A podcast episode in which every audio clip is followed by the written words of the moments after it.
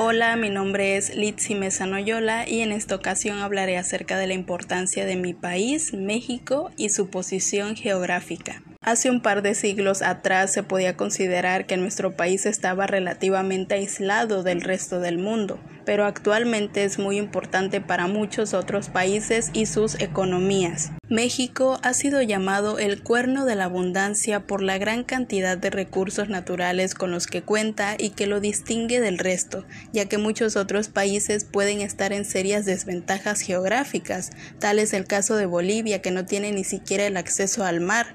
Este claramente no es el caso de México, ya que de hecho es considerado uno de los países más megadiversos y a pesar de esto, sus propios habitantes pueden desconocer sus riquezas naturales. Debido a esto, es muy importante hablar acerca de la riqueza natural que posee nuestro país. Localizado entre América del Norte y América Latina, México tiene una superficie de 1.953.128 kilómetros y tiene una costa oriental bañada por el Golfo de México y el Mar Caribe, mientras que por el poniente se encuentra el Océano Pacífico, lo que constituye casi 13.000 kilómetros de litoral donde se dan toda clase de costas desde las rocosas pasando por las zonas llanas con extensas y arenosas playas.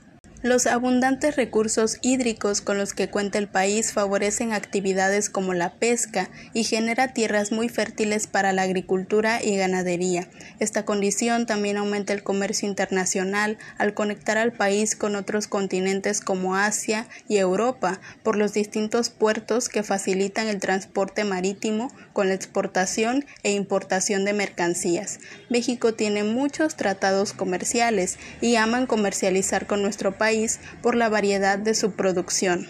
El país también posee derechos para explorar directamente el mar y aprovechar sus riquezas abundantes como el petróleo, principalmente en los estados de Campeche y Veracruz, muchos otros de hecho, pero no se ha contado con la infraestructura suficiente para explorarlos.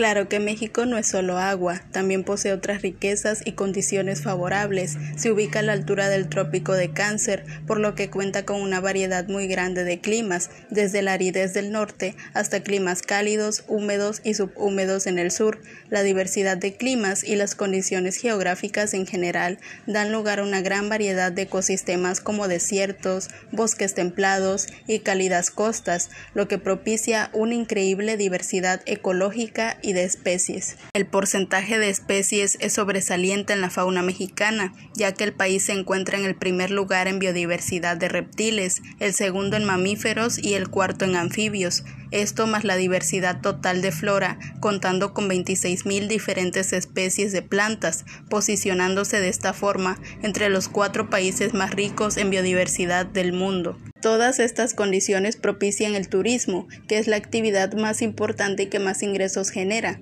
De hecho, México es el país más visitado de Latinoamérica, recibiendo al año a miles de turistas de los países vecinos y de Europa, debido a sus playas principalmente, hermosos paisajes y climas favorables.